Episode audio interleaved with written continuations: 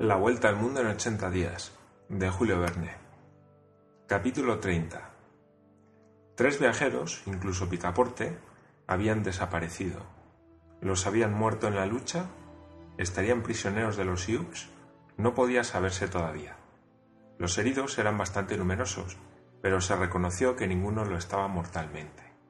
Uno de los más graves era el coronel Proctor, que se había batido valerosamente recibiendo un balazo en la ingle. Fue trasladado a la estación con otros viajeros cuyo estado reclamaba cuidados inmediatos. Mistress Aguida estaba a salvo. Phileas Fogg, que no había sido de los menos ardientes en la lucha, salió sin un rasguño. Fix estaba herido en el brazo, pero levemente. Pero Picaporte faltaba, y los ojos de la joven Aguida vertían lágrimas. Entretanto, todos los viajeros habían abandonado el tren. Las ruedas de los vagones estaban manchadas de sangre. De los cubos y de los ejes colgaban informes despojos de carne. Se veían por la llanura largos rastros encarnados hasta perderse de vista. Los últimos indios desaparecían entonces por el sur hacia el río Republican. Mr. Fogg permanecía quieto y cruzado de brazos. Tenía que adoptar una grave resolución Mr. Sawida lo miraba sin pronunciar una palabra. Comprendió él esta mirada.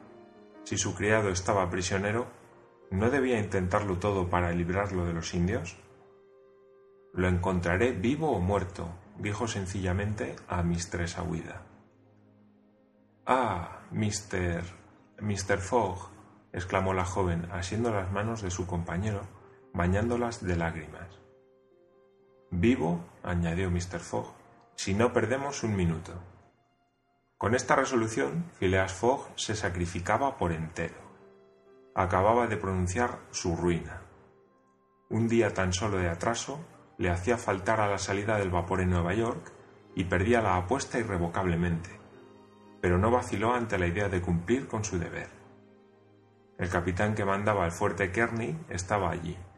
Sus soldados, un centenar de hombres, se habían puesto a la defensiva, en el caso en que los Sioux hubieran dirigido un ataque directo contra la estación. Señor, dijo Mr. Fogg al capitán, tres viajeros han desaparecido. ¿Muertos? preguntó el capitán. ¿Muertos o prisioneros? respondió Phileas Fogg. Esta es una incertidumbre que debemos aclarar. ¿Tenéis intención de perseguir a los Sioux? Esto es grave, dijo el capitán. Estos indios pueden huir hasta más allá de Arkansas no puedo abandonar el fuerte que me está confiado. Señor, repuso Phileas Fogg, se trata de la vida de tres hombres. Sin duda, pero ¿puedo arriesgar la de cincuenta para salvar tres? Yo no sé si podéis, pero debéis hacerlo. Caballero, respondió el capitán, nadie tiene que enseñarme cuál es mi deber. Sea, dijo con frialdad Phileas Fogg iré solo. Vos, señor, exclamó Fix, ¿iréis solo en persecución de los Sioux?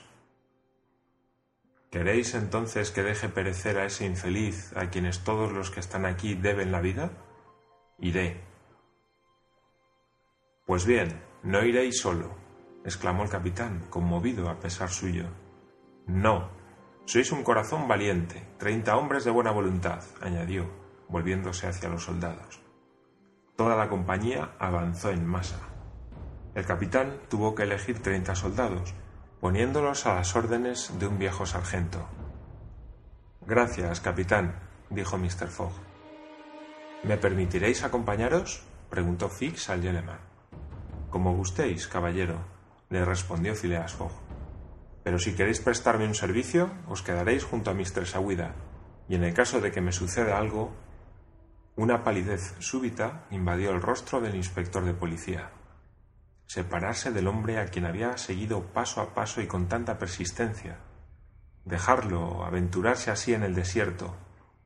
Fix miró con atención al Yeleman y a pesar de sus prevenciones, bajó la vista ante aquella mirada franca y serena. Me quedaré, dijo. Algunos instantes después, Mr. Fogg, después de estrechar la mano de la joven y entregarle su precioso saco de viaje, partía con el sargento y su reducida tropa, diciendo a los soldados Amigos míos, hay mil libras para vosotros si salváis a los prisioneros. Eran las doce y algunos minutos. Mistress Aouida se había retirado a un cuarto de la estación y allí sola aguardó, pensando en Phileas Fogg, en su sencilla y graciosa generosidad y en su sereno valor. Mr. Fogg había sacrificado su fortuna y ahora arriesgaba su vida todo sin vacilación, por deber y sin alarde. Phileas era un héroe ante ella. El inspector Fix no pensaba del mismo modo y no podía contener su agitación se paseaba calenturiento por el andén de la estación.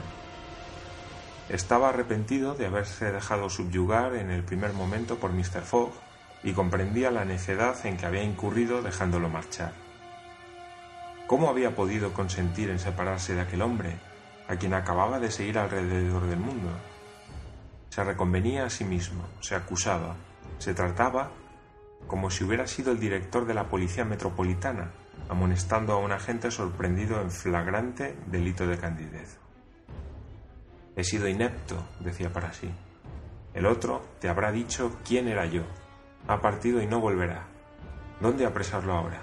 Pero ¿cómo he podido dejarme fascinar así? Yo, Fix. Yo que llevo en el bolsillo la orden de prisión. Decididamente soy un animal. Así razonaba el inspector de policía, mientras que las horas transcurrían lentamente. No sabía qué hacer. Algunas veces tenía la idea de decírselo todo a Mistress Aguida, pero comprendía de qué modo serían acogidas sus palabras por la joven. ¿Qué partido tomar?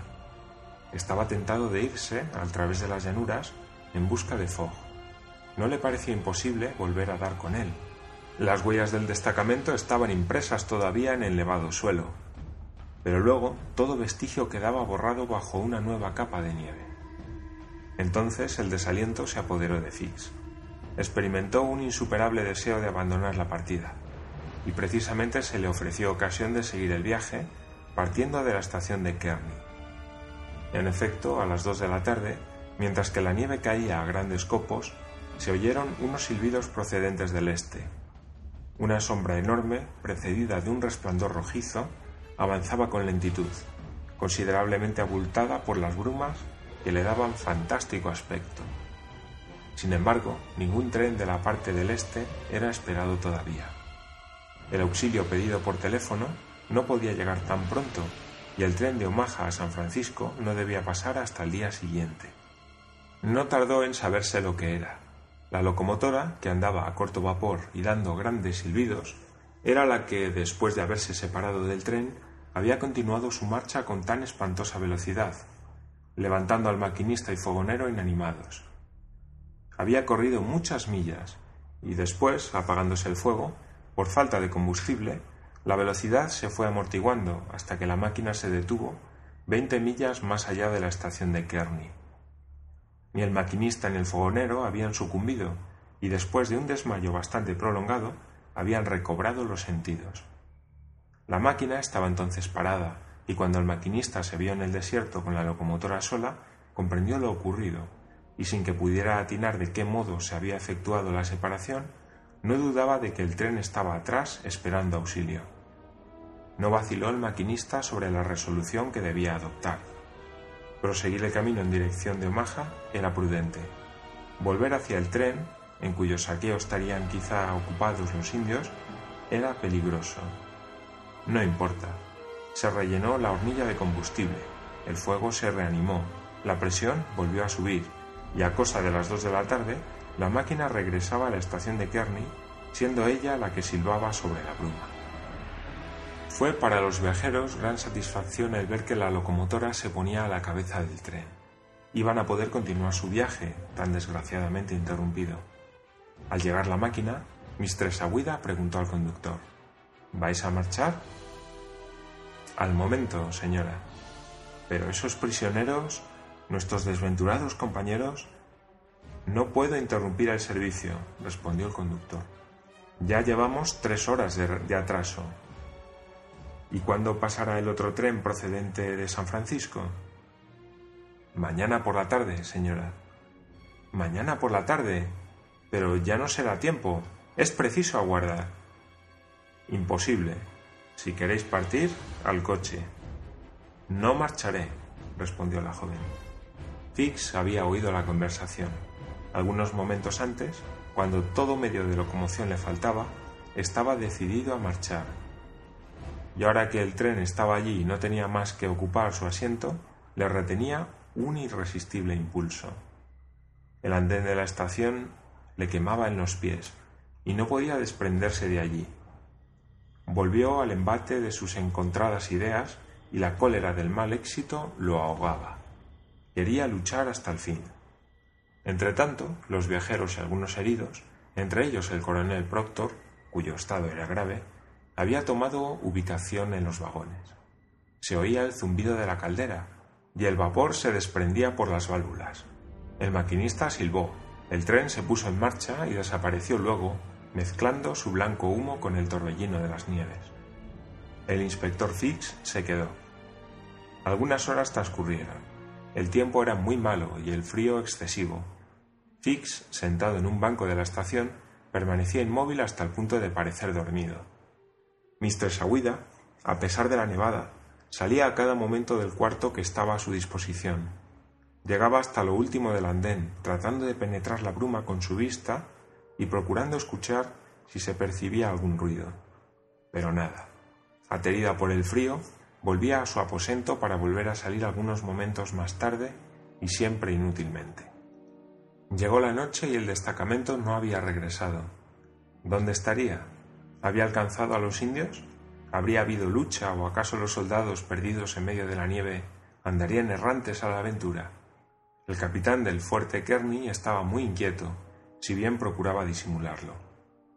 Por la noche la nieve no cayó en tanta abundancia, pero creció la intensidad del frío. La mirada más intrépida no hubiera considerado sin espanto aquella oscura inmensidad. Reinaba un absoluto silencio en la llanura, cuya infinita calma no era turbada ni por el vuelo de las aves ni por el paso de las fieras. Durante toda aquella noche, Mr. Sawida, con el ánimo entregado a siniestros pensamientos, con el corazón lleno de angustias, anduvo errando por la linde de la pradera. Su imaginación la llevaba a lo lejos, mostrándole mil peligros. No es posible expresar lo que sufrió durante tan largas horas. Fix permanecía quieto en el mismo sitio, pero tampoco dormía.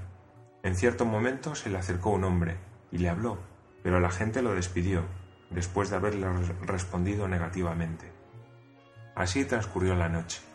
Al alba, el disco medio apagado del sol se levantó sobre un horizonte nublado, pudiendo, sin embargo, la vista extenderse hasta dos millas de distancia. Phileas Fogg y el destacamento se habían dirigido hacia el sur, y por este lado no se divisaba más que el desierto.